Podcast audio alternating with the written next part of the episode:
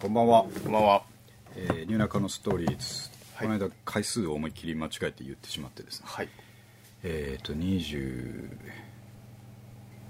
この間が1だって言って2だったんじゃなかったでしたっけいや2だって言って3だったあでしたっ だから今日は24回4はい。です。これは絶対合ってると思います、はい。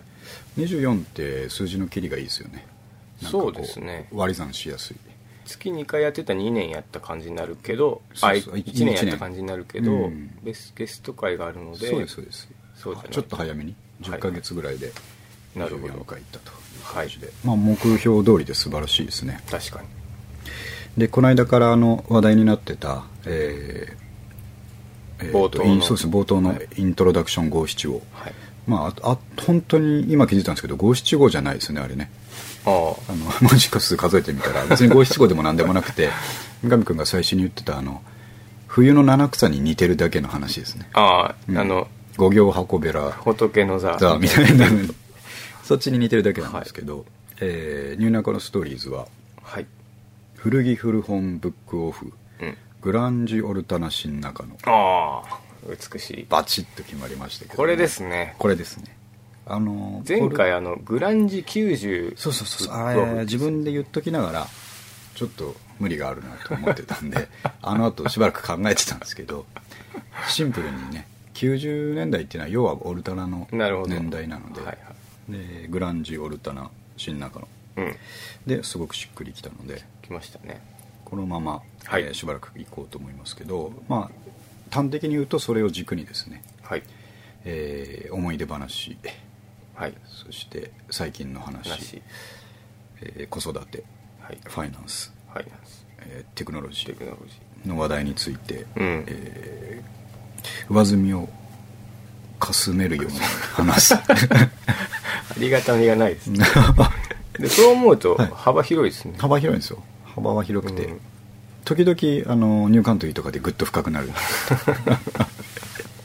そこ深くてもしょうがないよっていう声が聞こえてきそうな、はいポッドキャストになっています、ということでで今日は2017年最後になりますんで、うん。まああの総集的 総集編的なものがやれればいいなとはい。思いながら、えーいくつか書いてきたんですけど、うん。まあ、あのやり方としては、えー古着古本ブックオフグランジオルタナ新中野でカテゴリーをちょっと分けましたんでなるほど。それぞれに、えー2017を振り返ったりですね、はい来年以降の動きをちょっと考えてみたいなとうん。いう日にできればなと思っていますお願いします。はいで、えっと、じゃあ早速ですね古着古本の古着おカテゴリーですね頭からいきますか。そうですね、はい古着はあのー結構過去のトピックでも喋ってるんですけど、はいはい。えー、と ZOZO タウンの話を結構してますよね。うん。ZOZO ユーズド。ああ、その話もしましたね。がやばいぞって話と、これあんまり話しませんでしたけどメルカリとか、うん。あの古着のですねえっ、と、まあ、ここ最近の流れの中で僕的に思うのは、はい。この ZOZO ユーズドがちょっと強すぎるなっていうのと,、うん。えー、とメルカリとかでの個人のうん。売買、まあ、業者さんも入ってるんでしょうけどはいはいはい。あの辺のパワーうん。っていう感じの新しい波みたいなものが結構目立つなと思ってるんですけど、ZOZO の方で言うと,、えー、と ZOZO ユーズドはまあしばらく前からありましたけど、はい僕が割と気にしだしたのがまあ今年ぐらいからという感じで、それがもうなんかこう何でもあるじゃねえかと、まあ確かにね。うんしかも安いじゃねえ手頃なか価格で。うん。で基本的に ZOZO ってあの取り扱うメーカーとかは割と絞ってるじゃないですか、うんある程度、はいはい。僕らみたいにユニクロの古着が好きなわけじゃうん。ないので、ないと。ある程度のこう若者に人気の、うん。えーブランド以上で絞ってる気はするんですけど、はいはい。まあ、だからこそ結構探しやすかったり、うん。今風のいいのが安くあったりという感じなんですけど、その辺をこうねえー、と対抗する三上君はどう考えているのかっていうところですよねてかまああとあまあ今年、ね。今年の古着のそうですね。まあ、古着っていうのもこう、幅広いので、うん。いわゆるこう僕ら世代のおじさんの古着っていうとこう、ね。いわゆるアメカジの USA のうん。ヴィンテージとかっていうのを指すうん。ことが多いんですけど、それはちょっと一旦置いときたいんですよね、おはいはいはい。でまあ今の焦点はそのセカンドハンドのうんうん。こうちょっと今物からはい少し遡ったぐらいのものを、まあ、安く買えるというような、ふものの古着の話したいんですけどそうですね。それに関してはあのユ ZOZO ユーズとメルカリが、うん。あの圧倒的でうん。太刀打ちする術はあのないですね。ないね。まあないというか、今あのないですね、まあ飲食店と一緒で、うんはいはい。あの全てがガストと、うん。あのなんかデニーズとかに変わるわけではないのでマクドナルドとか、ちっちゃいところも中堅どころも生き残れるうんところであるとは思うんですけど、うんまあ影響はめちゃくちゃありますしね。メジャーのパワーがすごすぎるということですよね。そうです。で大きな問題は、古着ってその仕入れが大変なんですよ、物さえあれば売るの結構簡単なんですよね、でそれがだいだいぶメルカリに行っちゃってるので。ああそういうことですね、うん。あのまあ古着の流通経路って割とうちらの業界もかなり、あの謎にしてしまうので、うん。あのまあ、あんまここでも言わないようにし,、ますけどこう、はい。まあ、一般消費者が手放すうん。ものが直で次のお客様に行ってしまうので、うん。あのまあどうしようもないそうですよね。だから簡単に出品できちゃうから そうそうそうそう。別にあの古着をお売りくださいみたいなうん。街のとこに行く必要もないし。うん。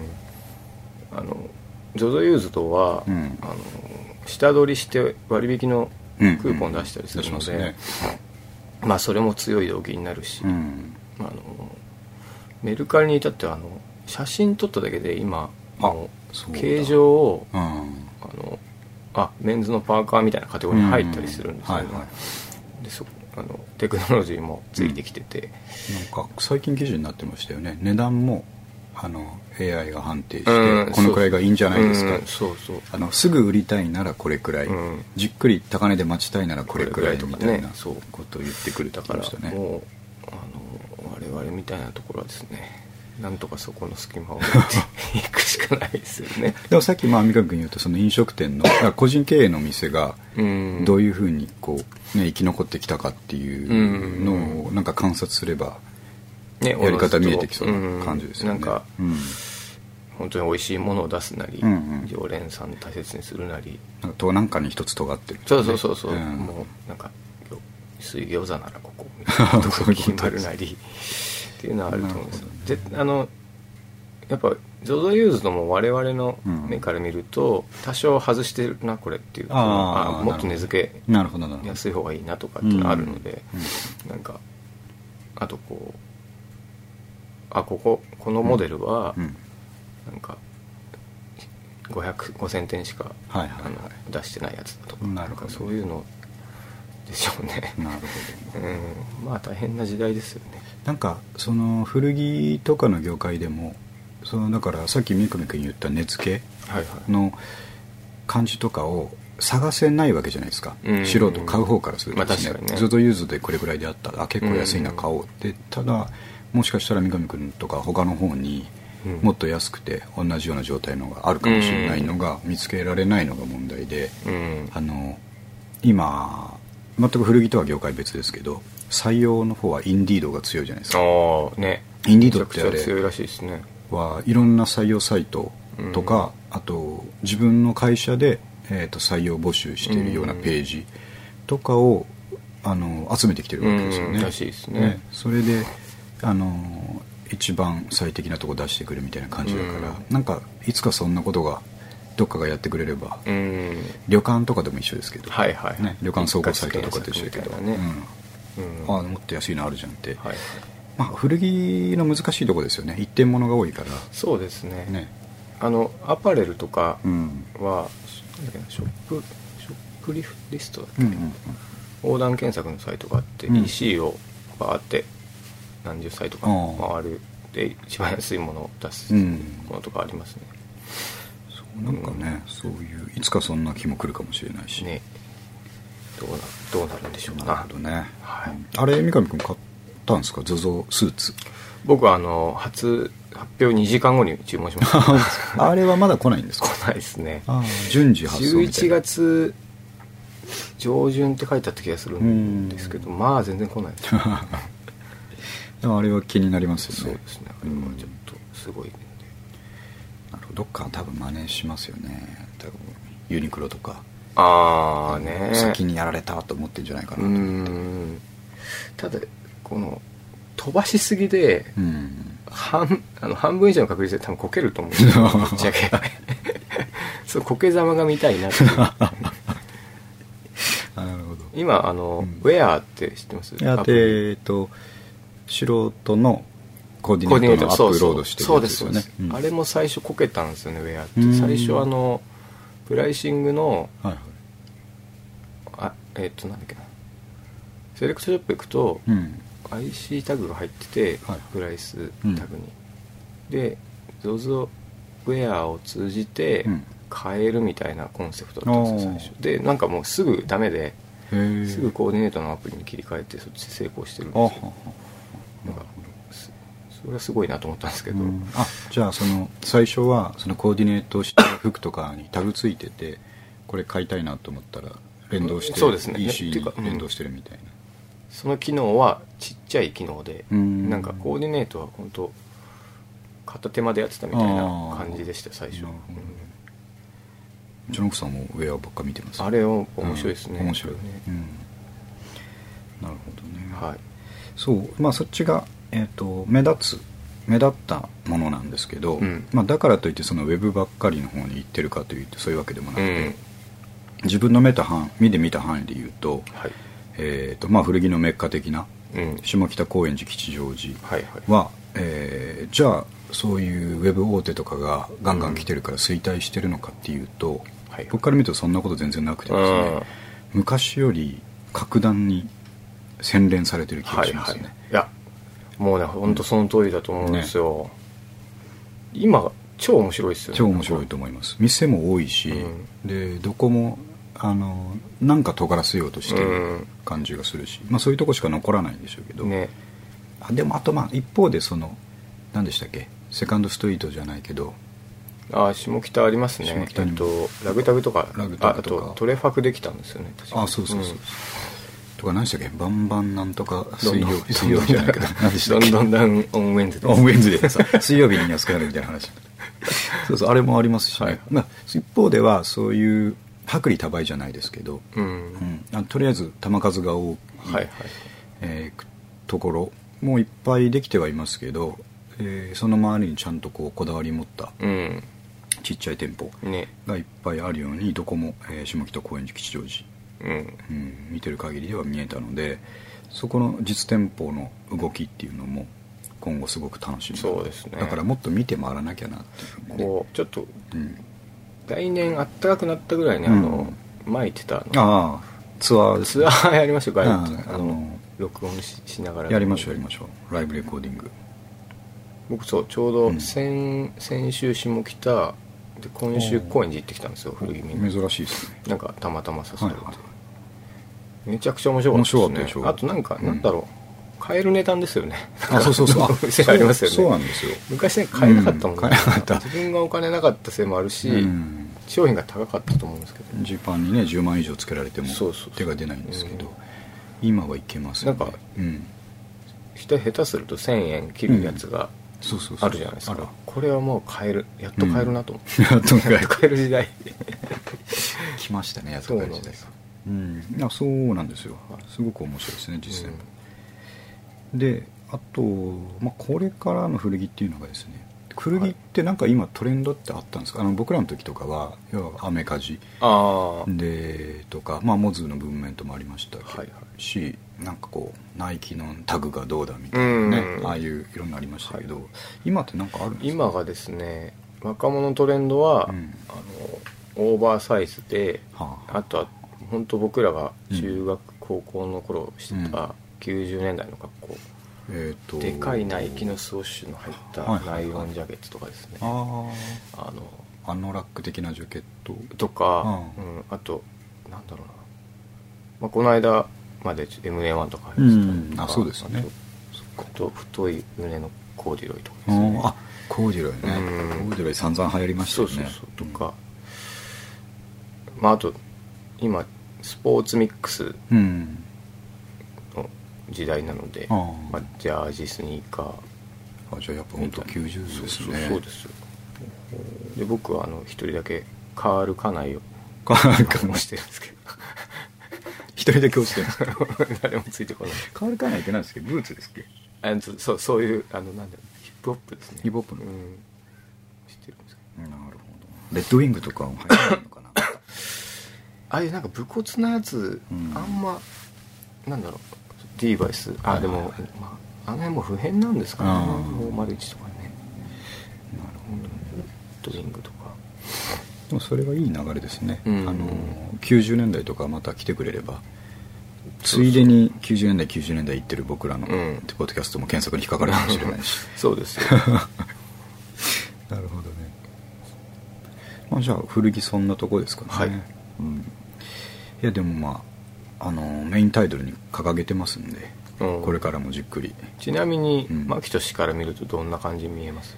いやね僕もあのさっきに三上君に言われてはっと思ったんですけど確かに古着とはいえどそのヴィンテージ方面の話ってのは全く最近はなくてだから今流行ってるのせいぜい23年前ぐらいに出たようなものがどんくらいで買えるかみたいな、あとか、はいはいまあ、今欲しい、今欲しいもの、うん。最近出てるものがもう古着に出てこれぐらいになってるとか、なんかそういうちょっとスパンが短いというかですね。そんな印象がありますよね、自分が求めるのもそういうもんになってきちゃってたりして、あとあと一番こう気になってるのはまあ何回もこれ言ったんですけどその古着ってやっぱ僕らからすると安いから古着だったわけじゃないですか、いやその通りです、うん、あのかっこいいからとか渋いから、うん。あと古くてねなんかいい感じだからってのはもちろんあるんですけど、はいそれ以上に既製品より既製品が高くて買えないから、うん。古着でっていうのがあったわけなんですけど今ユニクロなり、えー GU なり、うん。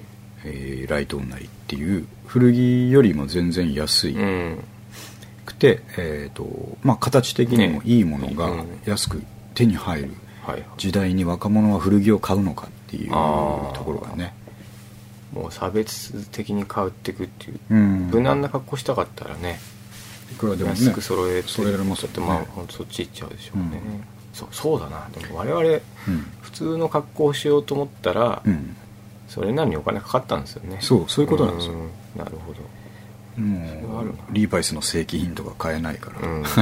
なんとかこうラングラーの色と形の良いやつを。ビッグジョン履いてみたいですね。そうね。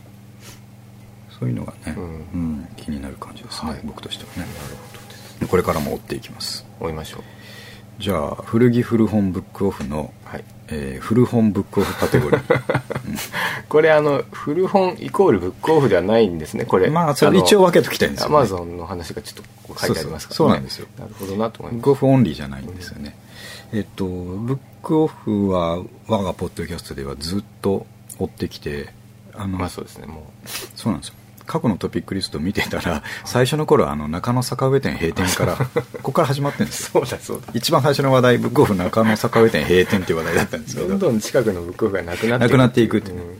坂上がなくなり新中野がなくなり次高円寺じゃないかってドキドキしてたみたいなとこからありましたね。ええあったでしょ。懐かしいでしょ、はい。なんか。こういう時点ちなみにまだあるんですか？ありますあります あそこで止まっ食い止めたみたいですね。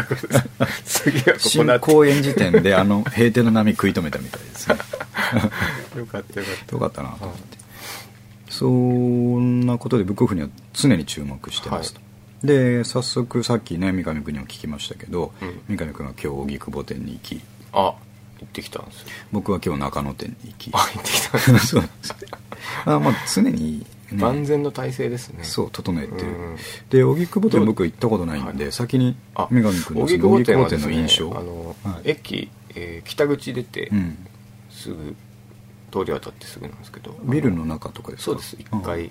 で結構広いですね、うんなあの新中野店のはいはい2倍ぐらいあるああじゃあ広めですね。特筆すべきはですね、あの古着が置いてあるんですよ、しかもなぜかメンズだけ。メンズだけでここがですねあの品揃えが良くてうん。そこそこ安いっていう。ええ。これねあの本と CD うん。も見てほしいんですけど、はい。あの古着見に行ってほしいですね。あワゴンコーナー500円とかですね、おはい。今日あのスニーカーを300円で買ってきました。買ってきました。はい。あアディダス素晴らしい。アディダスの？そうです。300円。うん。それがあのなんかうんなんて言うんだろう。後で見せたいんですけど、はいはいハイカットっていうかあの、うん。ボクサーとかがああはいはいのキャンバスのやつあるじゃないですか。めっちゃかっこいいじゃないですかそれが白いんですけど、はいはなんかあの汚れすぎてて、うん。ほぼ茶色いんですよこれもう漂白してやろうと思ってああそっかそっこか。こが腕の見せ所。ですね。どこまで戻すかっていう。うんそうです。それがもう外に打ち捨てられるように売ってたうん。でゲットしてきました。そういうことができる人にとっては宝の山ですからね。そうです。漂白だでも戻せると。そうですあとオズフェストのパーカーを500円で買ってきました。2005みたいなやつ。いつだろうあれ、うん。なんかね素人が吸ったみたいなプリント 後で見せますけど。どうでした？その中野店。中野店はねえっ、と1ヶ月前ぐらいにも行ったんですけどうん。その時にねあの自分のじゃなくて、えー絵本がすげえ充実してたんですよ。えー、子供のあれそもそも中野店ってどこですか？中野店はねブロードウェイ抜け切って早稲田通りですか？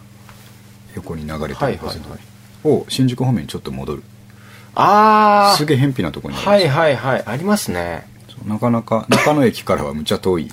ちょっと遠いですね。歩いて15分以上かかるんじゃないかなっていうところですね、はいはい。に行って、えー、と昔から何回か行ってたんですけどあんまり小説の方は揃えが良くないなっていう印象だったんですね。で先月ぐらいにちょろっと寄って、えー小説見またあやっぱちょっと違うなと思いながら、結構子供コーナーがでかかったからどうなんだろうと思って見てみたら、うん。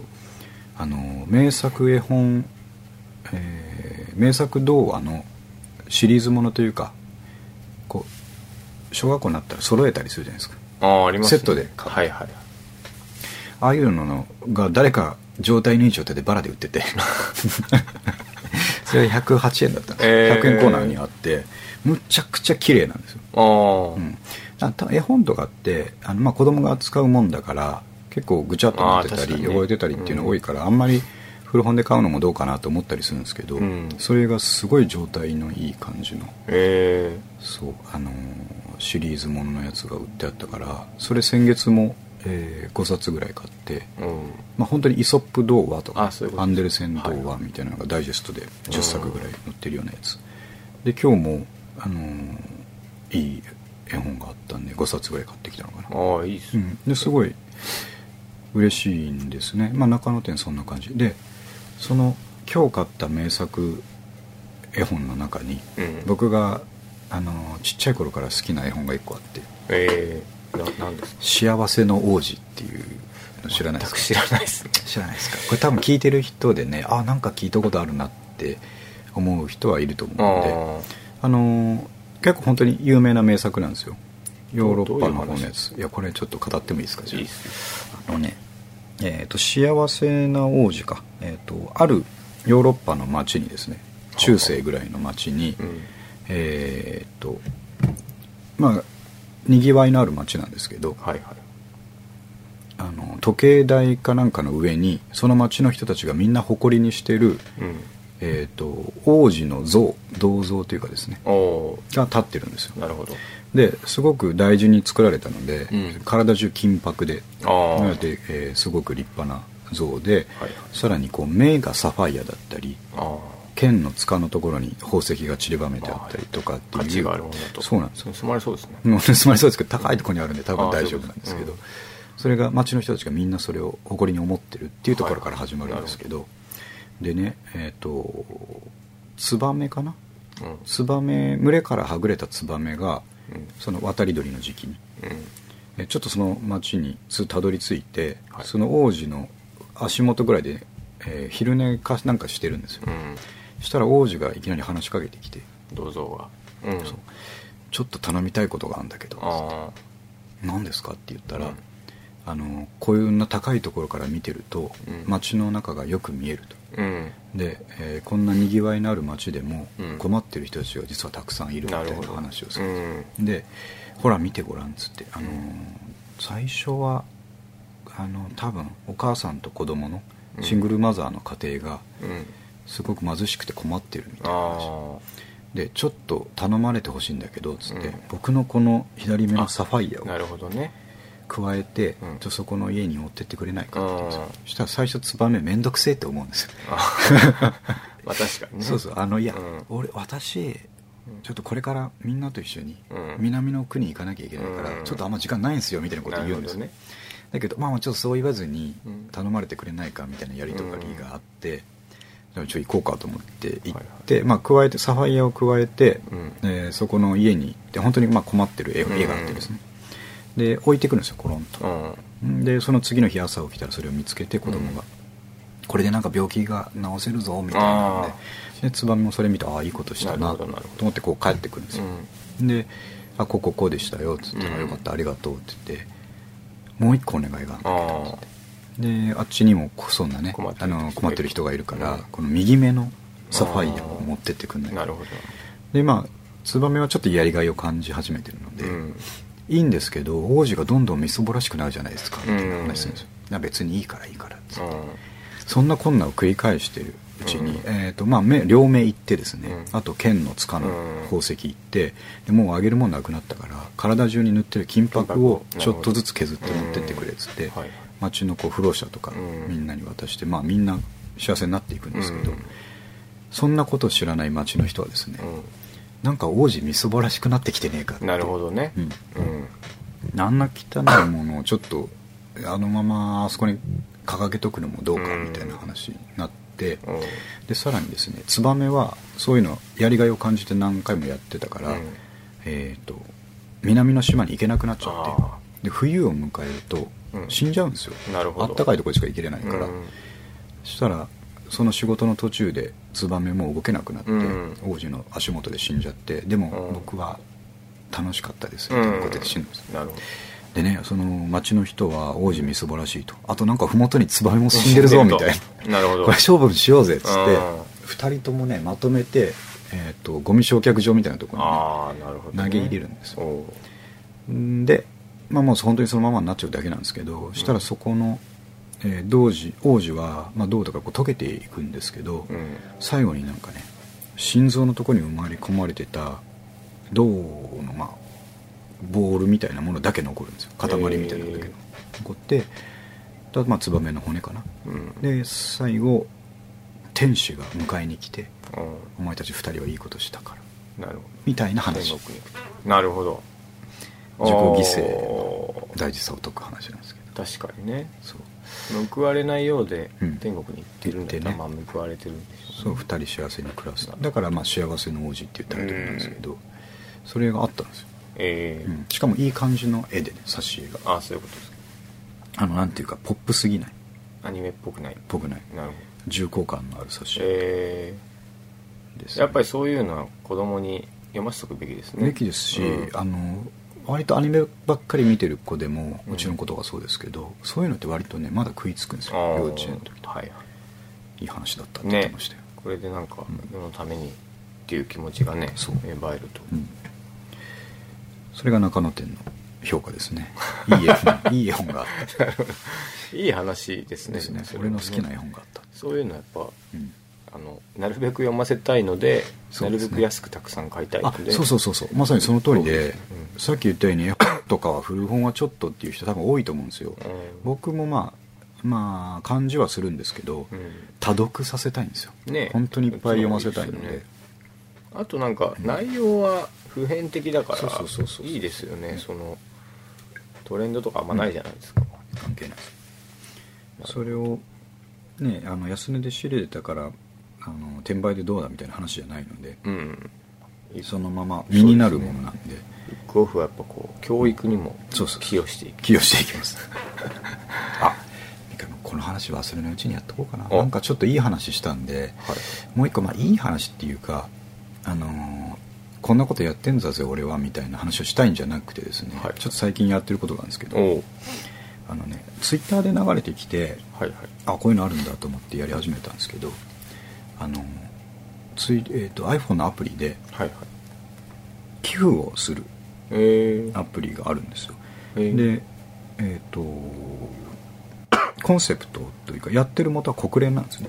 えー、国連の WFP ワールドフードプログラムですね。はあなんであの飢餓からうん。子供たちを救おう的な団体の作ってるアプリで、あのやってることはですね、えー、1日1日はですね1回60円の寄付をやることによって、うん。そういろんなとこイエメンとかロヒンギャとか今話題じゃないですか。ロヒンギャとかシリアとかナイジェリアとかで困ってる難民とか難民の子供たちに、えー60円出せば1日分の食事が与えられます、えそこの国連がやってるそのパワーフードじゃないんですけど、ー、うん。ね、あのちゃんと栄養のあるうん。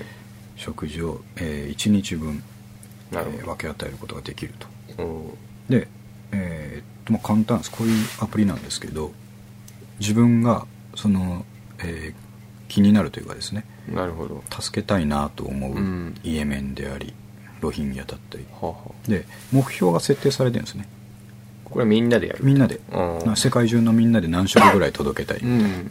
えー、その目標値に対して今何パーセントですみたいなのが出るんで、だから僕どこでもいいんですけどまだパーセンテージが少ないとこにやろうかと思ってるんですけど、そこ。で今こんな状況ですみたいなうん。子供の写真とともに出てくるんですね、で、えー、とじゃあもう今やりますけどあ好きな時に行けるんでこうふと思った時にですね食事をシェアっていうボタンを押すとあこれちなみにシェア・ザ・ミールっていうあアプリなんですけどね。一日。こう1日分60円分を寄付しますかとか、えー、と1週間。1週間分、うん、420円いきますかとか1ヶ月分一気にやりますかとか出るんですけど、えーあの面倒くさくはないので、うん。1日ちょっと思いついた時にやろうと思ってるんで僕は1日60円でやってるんですけど、でここでもう寄付するを押すだけ。クレジット決済。そうなんですよ。えー。クレジット登録してるので、これでもうなんかこんな感じ。ああありがとうございました。えー。いいですね。この子たちに届きますみたいなな出るんですね。でなんかいいじゃないですか。いいですねそれ、うんそんなアプリあんの知らなかった。なんかやりたいってみんな多分思ってるんですけど、うん。あのいざ寄付ってなると話がでかいので、まあね。どこを通してやればよくわかんないとか、そのちゃんとやってくれるところなのかどうかわかんないとかあると思うんですけど、うん。これはおそらく iPhone アプリになってるぐらいだし、あとまあ国連のバックグラウンドがあるんで、多分大丈夫だと思うんですけど。ええあそんなことそんなことねあるんですねやってるんですよ最近。思いついた。いいね。なんかいいもん食った時に。ああ。じゃあまあお裾分けじゃないけ気持ちいい。時ですね。上司におごってもらった時に。なるほどなるほど。そうそうそう。あそれいいですね。健全かもしれない、でもあと iPhone の一番分かりやすいっていうかトップページのとこに一応貼ってるので、うん。パッと見たらああそうだそうだと思って。まあねなんかこう気負わずにうん。60円でできるみたいな話なんで、、はい。いなと思ってちょっとやってなんかねあの、うん。ちょうどこの間ツイッターで見たんですけど、はい。誰かなんか誰だっけな。な有名な起業家がなんかが、あのすごいむしゃくしゃした時に、うん。なんか酒飲むとか、うん。あのなんだろうこうやけ食いするとか、バカ寝するうん。みたいなぐらいうんの時に意外に寄付をするとなんかストレスが発散されるみたいなこと書いてあってうん。あそういうのもあんのかなと思ったんですよね、いやーなんか気分が良くなるとかねそういう自己なんとか的な満足的なものじゃないんですけど、うん。なんかやりたいと思ってるのが手軽にまあなんかね。できてよかったなぐらいの話でね、うん。あるんでしょうね。子供たちはね。全然あどうぞどうぞ。関係ないですけど、うん。なんかあの甘いものが飲みたいとか、はいはしょっぱいものが食べたいとか、うん。そういうものって水をめっちゃ飲むとうん。全部収まる。と言います、いなんかなんか聞いたことあるなそれ。何々食べたいとか、うん。焼肉食べたいとかもそうですか？全部水飲めば水で解決。結構たくさん飲めばなんか 収まるって書いてあって。それ別に水っていうか空腹満たせばみたいなそう話なそういうことですかね。なるほどなって思いました。なるほどよかった。あのいい話で終わらなくてよかったです。よ、うんなんか透かしてんなと思われてもあれなんで水の話で終わってよかったです。水水を飲めばなんか割と大大抵の欲が解決するって書いてありました。いいですね。いい話聞いたな。そう。そう。あちょっとブックオフの話からそれましたけど、はい。えーっとあとですねブックオフの方で僕書いたのはですね、はい。まあ、今年1年振り返った時にうん。もうね来年の1年分困らない量の積んどく本がもうすでにあるんですよ。まあまあそうなりますよね。行き過ぎてますからね。行き過ぎてそして買い過ぎてますから。買うことがまあ楽しいっていう、掘ることがね。そうなんですよ。あこれがこの価格でっていうのが、はい行くたびに発見があるもんだから、うん。今数えたんですよ。ちょっとまあ大掃除の時期だからあー。のちょっと奥にしまい込んでるブックオフで買ってストックしてるはいはい。本100冊超えてたんですよああそれは それはちょっと消化期間に入った方がいいですね。入った方がいいんですよ。買わずに消化するがいいのに、まあ、2週間に1回図書館も行ってるし、ああ、うんわけわかんそっないんですよち優先して読んじゃいますよね。読んじゃう返さなきゃいけないからね。そうなんですよ。そうか。でもね読める量っていうのがむちゃくちゃ頑張ってもその一般的な文庫量の小説でまあ週2冊ぐらいなんですよね、うん、通勤の行き帰りぐらいしかそうすタイミるとングがないんで。50 52週あってでそう100冊ぐらいねうんちょうど ちょうど来年分。そう思いっきり頑張って来年やっと消化できるぐらいあるからもう一冊もね買う余地はないんですよ。まあでもあの、うん。それはそういう活動ですから。まあそうですね。それとこれとは話が別だ 別じゃないですけど。まあ、うん。僕はあのもう買うなとは言わないです、だからよかった。はい。安川君がそう言うんだったら 奥さんにも説得できる。三上君がいいっつった じゃあいいけどみたいな。あのそういうのあるじゃないですか、うん、ありますね。なんかこう、なんだろう。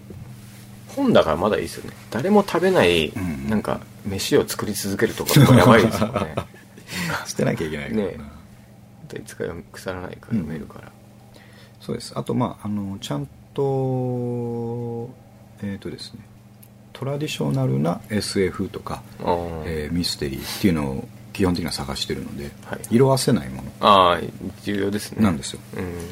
あんだけギターとかは偏僻なもんばっか買ったくせに あの本だけはちゃんと大事にしてるんですよ。その正当、うん。王道を行こうとしてるんですよね。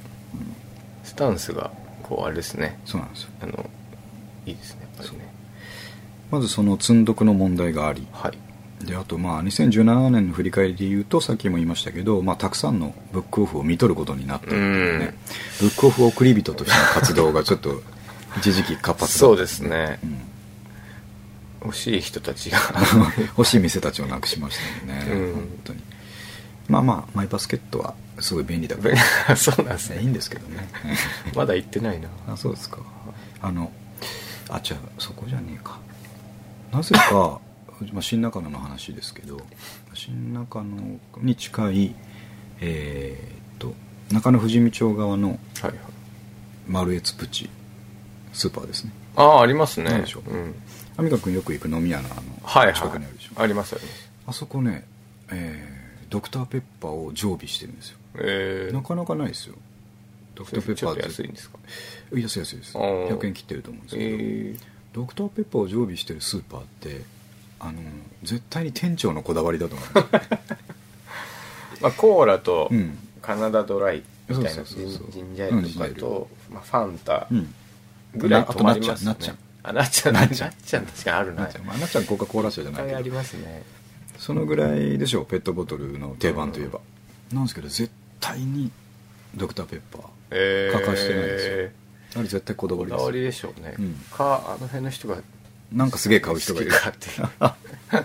関西の人ってあんま飲まないって言いません、うんうんうん。関西っていうかあっちの見西の方の人って。すもん。ね、そうあ何の話でしたっけ？あそうだ。ブックオフです。ブックオフですよ。あそう、うんあマイバスからそっちに行っちゃったんですこのでも、中野坂上新中野でブックオフがないっていうのはずっとないんですかね、致命的ですねこれはねまあ、ずっとないですね別に。なんだろう初台とか別になかったしまあ初台はみんな幡ヶ谷の方に流なねれてたな、幡ヶ谷はあったな、今もありますありますよね。笹塚もありましたっけ？笹塚ないんですよ。お。これ意外と盲点。あ確かに笹塚ない。明大前とかありましたにありますね。多分。あなあったかな。なんかその近辺にあるんですよ。大体しか見えた前かそうかあもうたくさん見とっちゃったんですけど、うん。まあ、さっき言ったように一回その流れは止まってますんで、うん。うん、ちょっと今年も要注目。なるほなぜなら90%オフになるから。注目しとかないといけないです。ああその祭りはもう今年でしたか？あれいい思いしましたね2月でしたよ。え違うないいや始まってからだから3月4 3月月とかでしたっけ？あったなあ90%オフ。だからどこで買うかっていう話ですねどのありましたタイミングで買うか。期待値の話とかしてうんましたねしましたよね。あと株のあのね 理論も持ち出してね。ろいろ考えてましたんですよね。あの時期すげえ増えたんですよ。さっき言った100冊の通書ああまあそりゃそうですよね。なんか10冊買ってもいくらだみたいに言ってましたもんね。200円超えないみたいなねそんでまあ古本で言うとブックオフばかりではなくて、はい。えー、とアマゾンでの購入もやっぱちょっと僕ブックオフで足を使って探すことにはすごい誇りを持ってるんですよ、うん。今も持ってるんですけど、うん。やっぱり見つからないものうん。はアマゾンで探すことになるんですけどなまあ、ないことがないですよね。まあまあそうですよね。でさらに、あのー1円、うん。えー関東への配送料257円。お を払うことっていうタイトルありましたよね。ありました。ね それで買えちゃうということ。そうそうかということ。まあうん。実質258 58円ですね。8円。うん、であの探してるその名作 SF とかが絶対に買えるうん。んであればまあブックオフ足で探す必要あんのかと。交通費もかかりりますすねまからね。というミッキーもありますがはやっぱり、えー同じものを108円で手に入れた時の感動っていうのは、ブックオフ足で行かないと感じられないものですで。すね。うん。これは本当そう思いますね、うん。まあ、古着と一緒ですよ、うん、150円以上の価値がありますね、そうありますね、はい。うんだからこれからもブうん。ックオフ周りは続けていきますしいろいろこうニュースにすると思うんで、えーよろしくお願いしますろしくお願いします、ックオフいつかねあのピックアップしてくれるそうですね。と思いますね。はい。はい。で、えっと、次がやっぱり軸である音楽の話題ですね、はい。えーグランジュオルタナ、うん。まあ、その付近が軸になって、はい。い、ろいろ世間の流行りを無視しまくっていろんなバンドを取り上げてるわけです。けど、そうですね。思い出話思い出話に終始するんですよね、まあ、よくないと思って、はいはい。えー今年2017年の、えーうん。オルタナティブロックアルバムランキング、はい。えーアルバム・オブ・ザ・イヤー的なものですね、うん。ちょっと調べてみましたと。はい。でリンク先はですね、えー25枚のアルバムがうん。今年のベストとして紹介されてるんですけど、まあ、さっきね三上君と一緒にちょっと見ましたけど、うん。まあ、知ってるバンドがあまりいないっていうないですね、うん。クイーン・オブ・ザ・ストーン・エイジ聞いたこ聞いたアルバムに関してもう多分ゼロ枚ゼロですね。ウルフ・アリスっていうの1位ですけど、まあさっぱりわかんないですね全く分かんないですこれ今も好きな人はみんな知ってるんでしょうけど、まあ、サーストムーアのソロとかね。ね4位に入ってますね。いいアルバムなんだなと思ったり。あとアフガンウィックス。あこれはあのえっ、とわかります？これあの？わかりますよ。アメリカインディーの。そのグランジですね、うんあそうだサブポップで出してたんじゃない？なるほど。まだ頑張ってるっていうのはいいね話ですよね。ですよまあ、下がっていくと誰もわからん。マーク・ラネガンってあの誰でしょう9位ですね。あ。マーク・ラネガンってあのなんだっけなあのやっぱりサブポップ界隈のバンドのボーカリストですめちゃくちゃ声低いんですよこの人。おお俺聞いたことないな。タタットじゃないなんだっけ。なそういうこう初期90年代そうそういう人がなんか頑張ってるのねっていうのがすごいフィックサンドっていうのもなんかパンクバンドですよね、うん。あこれ15位のはい。ロイヤルブラッドは僕聞いたことあります、ああ知らない、うん。結構これは今年話題になってえー。たサマソニとかに来たんだったあそうなんですね、うん。女性なんですね。これあではない。やじゃないですね。これはジャケットがこのイメージなだけで男性。なんかすごいヘビーなねえー。感じのやつです。それそれぐらいしか言えない。17位におフーファイターズ我らがコンクリートゴールド。はあはあ。またジャケットがダサいですね。ダサいですねこれはね。ダサいですね。ダサいななんだろうなわざとやってんのかなこれ。FF ってなってるんですね。なるほどああジーザメ。リおあそうだ。これね評価高いんですよ。ダメージジザメリンのあの最新作。えー、かこれはちょっと買わなきゃいけないな。そうですね。買うかな。迷うな。マリリン・マンソンあ本当だ。21マリリン七三おまけになってますね。ねどっかで見たことあるなこういう人。鳥肌実みたいな。あそうそうそうそうあとわかんない続けざまに分からず。モリシーが25ああ森氏ね。頑張ってますね森氏、ね。ローインまあ分からないうん、さっぱり分からなかったんで辛すぎてとうん。じゃあ俺たちの時代のはい。90、1995年はどうだったんだと、これね10枚しか出てないんですけど。ずずっとやってるんですかねこの。やってるみたいですね。このサイトは。うん、これいいですよ。PJ ハイベイハーベイから始まり、うん。オアシスモーニンググローリーの時代ですね、うん。でレディオヘッドのベンズ。これ俺いまだに聞きますもんね聞きますよね。ベンズやっぱ一番良くないですか、うん一番いいです。ですよね。一番いいです、うん。ベンズは盛り上がりますねアバーブ、バーブノーザンソウルね。うん。あとスマパン。これもいまだに聞きますメロンコリー、ね。ねサーストムーアのソロ。サイキックハーツ。これ流行りましたね、はいはい。あとフーファイターズのファースト。ああこれも名盤だな。名盤ですよ。これ黄金時代ですねこれ。ねダカダカダカダカダカダカダカってデレンデレレンデレンデレンモリッシーまた出てきましたねモリッシーモリッシーとフーファイターズがうんうん今もうね12年越しに頑張ってる頑張ってるうんデビッド・ボーイアウトサイドそして10位うんザ・プレデプレジデンツ・オブ・ザ・ユナイテッド・ステイツ・オブ・アメリカののザ・プレジデンツ・オブ・ジ・ユナイテッド・ステイツ・オブ・アメリカ、えーさっきね三上君と話してましたけど彼らは、えーベースが2弦 ギターが4あ3 3弦弦とかそうそういうやつですね。ドラムもおもちゃのドラム。ああそうですね。でもこれアルバム俺持ってましたけど、うんいい曲多いんこれですよね。捨て曲ない名盤ですよ、うん。ね。うん。ピーチとかそんなそうそうそう曲がねありますよね。おおあ懐かしい。のシャリさんが好きなんですよ。うん。プレジデント・オブ・ユースまだやってんのか下手するとね、うん。やってますよ多分。やめる必要もなさそうだからな、んまあその2弦と3弦で要はパワーコードしか抑えられない状態でもここまでできるんだっていうのをねね。知らしめてくれたバンドでしたよね。あの僕覚えてるんですけどはい。プレジデント・オブ・ USA が来日した時に、うん。あのダブルヘッダーっていうか、まあ、前座、まあ、ツーマンだったんですよ、うん。前座があのミッシェル・ガン・アレハントだったんですよ。ええ意外な。意な外な。ぜかえまあでちょっとこうそんなにこうあの まあロックンロールっていうくくりだったんでしょうけど、うまあでもどっちのファンも結構ちげえなってなってたんですけどね。なんかちげえなって、うん。ああ確かにね。ミシェルといえばあれと60フィートドールズとスプリットダッシュって一緒にライブやってたりとか確かしたはずですよ。ええあっちとはちょっと似通ったとこあるかなとあ思あありましたね、うんありましたありました。いやー。なるほどね。はい。っていうふうにえーとまあ、今年のグランジを見てみたらさっぱり分かんなかったんで昔のグランジは分かった昔のグランジは分かる、うん。まあ僕らもうここにしか生きる道がないなって思いましたね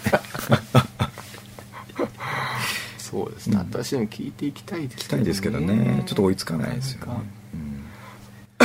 まあアマゾンプライムのおかげでかなり最近の聞くようになったんですけど、あーはいやっぱりどうしてもねこのうん。90年代の方に戻っちゃいがちですよね、ですね。うん、なんであのあの人たちすごい音楽の話してるなって結構詳しいんだなって思ってくれてる人もいるかもしれないですけど、うん。詳しい時代が限定されて 今のは詳しくない。今の音楽は詳しくない。詳しくない全く詳しくないので、昔のことについてうんってことですね。そう。まあ、これからもその感じにしかならないと思うので、はい。そこの振り返りですね。なるほど。では、はい。えーっとまあまあいいペースでいきますけど、はい。新中野もカテゴリーなんですよね。うん。やっぱ僕らはニューナカのストーリーズと名乗ってますので新中野の紹介も時々してるんですけど、あそこのご飯屋さんが美味ししいとか、いとかね。どう弦弦が美味しいとか。そう。はい。三上君最近なんかいいことありました？新中野で。どういうことですか？なんか美味しかったとか楽しかったとか。僕はあのあれですね。武蔵屋が好きなので。ラーメンですよね。ラーメンですねさっき言ったらあの、年末年始の休業に入ってましたけど、ああ寂しい武ですね蔵屋はあのやっぱり僕の中で代表するお店ですね。武蔵屋どこだっけな？あの幡ヶ谷。の時は何回か行ってきますけど新中野に来て僕一回も行ったことないんで、うん。まあまあこの年のやつはこの年で食うやつはあんまいないですよね、あと三上君時々食った報告インスタとかでしてくれてますけど、残してるじゃないですか。食えてないですよ3口目ぐらいまでうまいんですけどね、その後急激に辛くなるんですよね。ご飯頼んじゃうんですかあれ無料のご飯。最初はテンション上がってる。頼んでるでしょ。食えないですか？らもったいないことしちゃってますね。あとどこですか？あ今年はマキとしてあのチェンジングムーズを推してましたあよね。そうですね。よく言ってましたね、うん。えーチェンジングムーズカフェ、はい。すごくいいところですよね。もう今年だけで10回は行ってるような気がしますね。あとは、どどうでしょうあとね中華の天正ああの交差点のとこあ高いって聞きますけどね。高いんですけどランチに行って担々麺食うぐらいだったら1000円とか。あそうなんですね。なんで、あそこの担々麺むちゃくちゃうまいですよ。なんかね何食ってめちゃくちゃうまいって聞きます？うん。中華全般に言えるけどあのー大勢で行った方がいいですね。ああ、なんですか。シェアして初めてその楽しさが味わえるのが中華なんで。だけど僕も家族でしか行かないから、うん。いつもその担々麺とチャーハン頼んだらもうお腹いっぱいになっちゃうんで、確かに。うん。あじゃあ今度行きますか。行きましょうか、はあみんなでテンション。いなんか夜はめちゃくちゃ高いんでしょ夜夜はね、うん、確かに。そうかも。昼間に行った方がいいですね。うん。そうあとなんだろうな。あとそうですね。今年できた店はヴァンパイアとかですかね。お知らないです。ねあの松屋の横の飲み屋。あ飲み屋？立ち飲み屋。うん。あの結構有名なチェーン店なんですけど。あそうなんですか。そうそうらしいですね。明確に行ったんですか？僕は1回2回ぐらい行きましたけどうん。なんかめちゃくちゃ安いんですよ。へえ1000円ぐらい出すとなんかもうベロベロになる。あそうなんです。かいわゆるつまみせんべろそうつまみが150円とかあそうお酒いうこと150円とか、へえ酒150円うん、そうそうそう。サワー的なもの。そうです。ああすごい悪酔いしますけど。ほどいいですねそっか新中野ね。あ新中野本当にいいとこなんですよ。はい、うん。あと病院ができたでしょ。あ知らないです。このこの倉庫の向かいぐらいに。あできたんですか？内科が。あそこ行きました。僕ああそうなんですね。あ 風邪っぽくて。うん。よかったですね。病院は充実してますよ。新中野は。うん、うん。眼科から何からあの,、ね、あのあと、まあ、一番いいのはどこに出るにもすごく便利、ね。うん、吉祥寺方面行きたければ荻窪行けばいいし、はいはい。中野すぐ出れるし新宿近いし、笹塚下北のラインも確保されてるんで、うん。おすすめなんでね。ね。あのなんか新生活4月に向けてはいはい。なんかこう引っ越しみたいなことを考えてる人がいたあら新中野うん。に来て、えー、とオーナーの名前の漢字をアパートの名前にしたんだろうなっていうところを狙って住んでほしいな。そこ別に入れなくてよくないですか？ぜひね。最近確かにね、うんあんまり見つかってないして見てるんですけど、そんな気がします、はい。なので新中野の話題も、うん。えー来年もまたはい。引き続き引っ張っていきたいと思います、はい。ということで一通り、うん。あのメインカテゴリーがどうだったかっていう話をしたんですけど、えー、と来年の抱負ですね。ああ最後これ。うんまああの引き続き、うん。まあ、最初からずっと言ってることですけど、はい。まあ、月2回を死守しなねがら、長くそう続けると。特にえー体制におもねることなくうん。独立系ポッドキャストとして、確かにね。はい、何か話があれば、うん。かなり耳は傾けますけど。そうですね。そうそうそう。一旦一旦は独立取材だなんだね。とか、ちょっとあのこっちのポッドキャストに出てくれないかとか、そんな話あればもうかなり耳は傾けますけど。基本的には独立系ポッドキャストとしてこの感じで続けていきますと。でまあ一つ思ってるのはサイトですねポッドキャストだけじゃなくて時々ブログ書いたりしてるんですけど、ああいうのもうちょっとなんか広げたいなっていう気もしますね。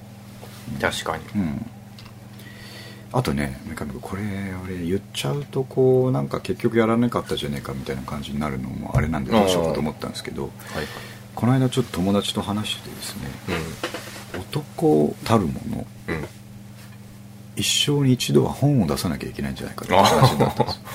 それはねでも、その通りですね。ですよね、うん。なんかちょっと残しておきたい気するじゃないですか、うん。ただ各テーマとか全然わかんないし、うん。僕好きだからって言ってミステリーもねえっ、と SF もうん。あの掘り下げて書けるもんじゃないのではいはい。なんかなと思ってたんですけど、うん。これ今この活動やってるじゃないですか、はいはい。僕ねなんかできるんじゃないかと思ってきたんですよ。これ新中の。新なニューナカのストーリーズをベースにしたフィクション、フィクションでいくんですか？うん、フィクションと現実がちょっと混じってるというかですね。ほうだから、まあ、僕と三上君やってるじゃないですか。ほううん。で僕と三上君っぽい主人公を出して、うん。えー、と日常生活でフィクションでですね、まあ、僕群像劇が好きなの。うん。なんかこうしどっかで見たような友達っぽい人を出しながら群像を進めながらおう。2人は時々ポッドキャストをやってるって体なんでああなるほど。ポッドキャストの場面にこう切り替わったらいつも話してることはいはい。ちょっと過去に話したことを若干アレンジして書き起こしたりとかしながら。あいいですね。なんかできそうだなと思ったんですよブックオフ潰れるうんストーリーもストーリーもそういろんなことがあったんで。はい。なんかねできねえかな。ああでもやっぱそういうのやった方がいいですよ。いいですよね。うん。で、まあ、その友達が言ってたのは最近アマゾンとかってこう電子書籍を自自分で出せる。あらしいですね。ね。登録がちょっとややこしいって言ってましたけどでまあそれでもいいし、うん。どうせやるんなら書き切ってちょっといろんなとこ送ってみて、うん、うんあの僕ねもう絵が見えてるんですよ。本,、う。ん本のはい。表紙の絵が、表紙の絵が。表紙の絵はあのサイトのサイトっていうかシンプルな「夜中のストーリーズ」ってロゴを作ってるじゃないですか、はい白いやつ。うん。あれでいいんですけど帯。に、えー古着古本ブック グランジオルタの新中野って書いてあるそれ手に取る人、うん。我々の世代だったら多いますそうですね、うんいます。おこれ俺じゃんっていう。そう。でポッドキャストに2度目の青春をかける2人のああ。30代後半中年の物語いいですね。ねなかなかいいかもしれないなと思って、なんかそういううん。のしたいですね。でしょで本を書くってあの構えるからやっぱ大変なんですけどうん。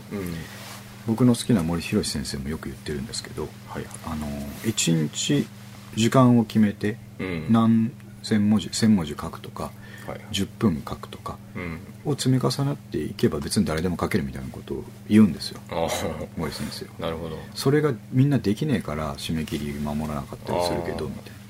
だからね僕ちょっとね本当に10分とか決めてでしかもあのキーボードを打つのっていうかこうよいしょってね本書くぞってスタンバイするのが大変なんで、はい。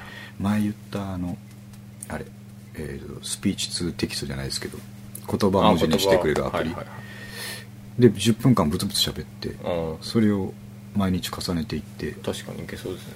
1年も経たずに半年ぐらいで本にできんじゃねえかああ確かに。後からね、うん。全然手入れることもでときる。そうそうそうなんですよ。おちょっとやってみましょう。やってみましょうかね、はい。と思っていて。ちょっとそれを今言ったように言っちゃうと やってねえ感じになるとあれだけどでもまあね。これ10年続けるとかっていううん。話だし、そうそうそうそう。まあすぐにうん。じゃなくてもいいですけどね。ちょっとややりましょう。やりましょうよ、うん。それでなんか面白いなと思って、ね。そこまでやればやっと、えーシステムの費用がねペイできるようになるかもしれない まだ広告費はペイペイしてない。全くペイしてない。それぐらいちょっとなんとかしたいしたいですけどね。T シャツ売りますか？T シャツ手頃手軽に。いいな。あのロゴ。で売りますか？昔よりだいぶ手軽になったでしょ T シャツ作るのも。昔もねニューカントリーの T シャツ作ったりしましたからね。そんなのあったんですか？あのあの頃やってたじゃないですかユーカントリーの T シャツありまあのしたあーインザシティやってる頃にオンラインで作ってね。野崎君だけ買ってくれたっていうやつですよね。ありましたね。うん。あいいっすな。T シャツちょっと考えてみよはい。うはい。そんな感じ。来年の抱負。あ三上君の来年の抱負。別にこのサイトのことじゃなくて。いや人生的に来年どうしますか三上君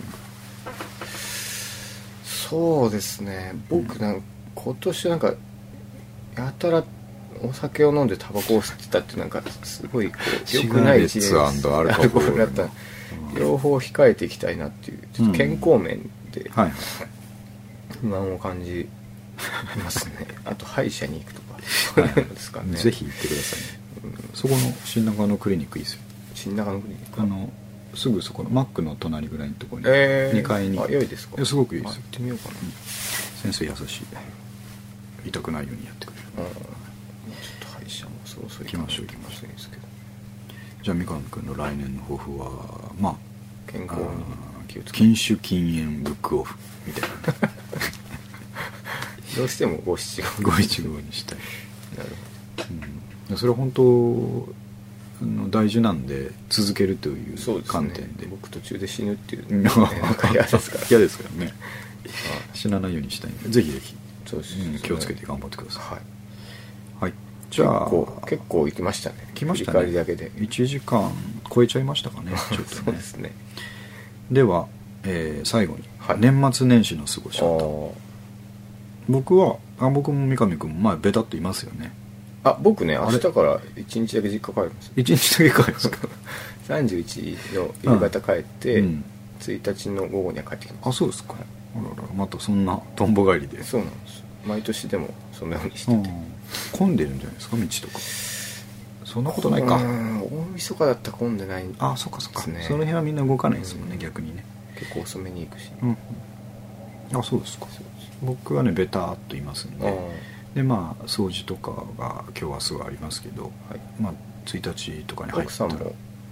もう帰れないですかね。あそういうことですか、うん。みんな。冬はね実家の方面寒いんで。ああなるほ帰らないようにしてどるんですけど、うんちょこたつっぽいものもスタンバイしながらあいいですね。もう完全にダラダラしてやるぞという。あそれ最高じゃないですか。ご飯ももうあの買い込んでますから、はい。外に出ねえぞっていう気概が溢れてる。そうですね、はい。それが一番ですね。ですね。ただまああの、えーと初詣ぐらいはね、うん。うん子供連れていかんと、うん。ねいけんのでそんな感じです。なねるはい。ほどはい。そんな感じで言い残したことないですかね。特に大丈夫です。大丈夫ですね。はいじゃあえっと今年の収録は終わりとうん。いうことで、えーと今回のいやいやまあ思20った回24回、うち多分20回ぐらい僕かな、うんそうですよ。あのゲスト多分5回とかだから。そうです約20トータル回は20時間ぐらい喋った。そう。24回やってれば20少なくとも24時間の音源がある、うん、うん、なかなか重厚感がありますよ。そう。なんでまあまだ1年経ってないですね。3月で1年なので、年末っていう区切りでちょっと振り返ってみましたんで、はい。はい、じゃあまた来年。年始こんなことがありましたっていうのがね。そうですね。1週目2週目ぐらいに早めでちょっと行きねますか。集合できればなっていう感じで。はい、はい。じゃあ終わります。はい。ありがとうございました。ありがとうございました。はい